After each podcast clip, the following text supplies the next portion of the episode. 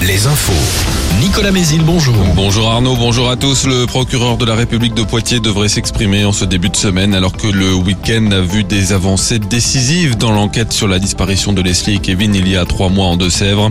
Deux corps ont été retrouvés en Charente-Maritime, l'un à Puyraveau, l'autre à Vierson. Les autopsies ont été programmées hier et aujourd'hui. Elles diront s'il s'agit bien des dépouilles du jeune couple. Trois suspects sont en détention provisoire et mis en examen.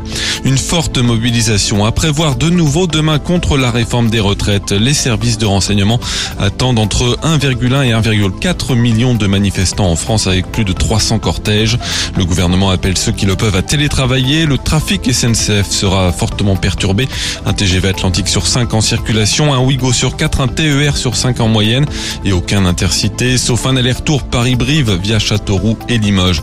Les premiers mouvements ont démarré vendredi dans le secteur de l'énergie avec des réductions de production électrique.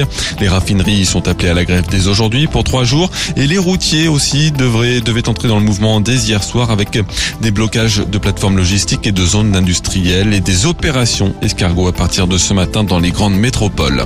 Après une nouvelle semaine sans pluie, une nouvelle réunion consacrée à la sécheresse ce lundi autour du ministre de la Transition écologique.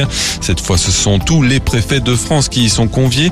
Lundi dernier, Christophe Béchu les avait encouragés à prendre des arrêtés de restriction d'eau sans attendre. La semaine qui, la semaine qui arrive devrait apporter un peu de répit sur le front de la sécheresse avec de bonnes pluies attendues surtout à partir de mercredi et au moins jusqu'à dimanche. La Ligue 1 de foot, Angers continue de s'enfoncer à la dernière place du classement. Défaite 5-0 hier à Montpellier. Défaite aussi hier soir de Rennes contre Marseille. 0-0 entre Lorient et Lyon. Succès de Brest à Strasbourg. Enfin, le temps du gris pour ce lundi. Le ciel est actuellement dégagé entre les Charentes et le Limousin, mais les nuages vont gagner du terrain au fil des heures. Quelques timides apparitions du soleil ne sont pas impossibles. Côté thermomètre, il fera entre 7 et 10 degrés cet après-midi. Prochain flash à 6 heures. Très bonne matinée à tous sur Alouette.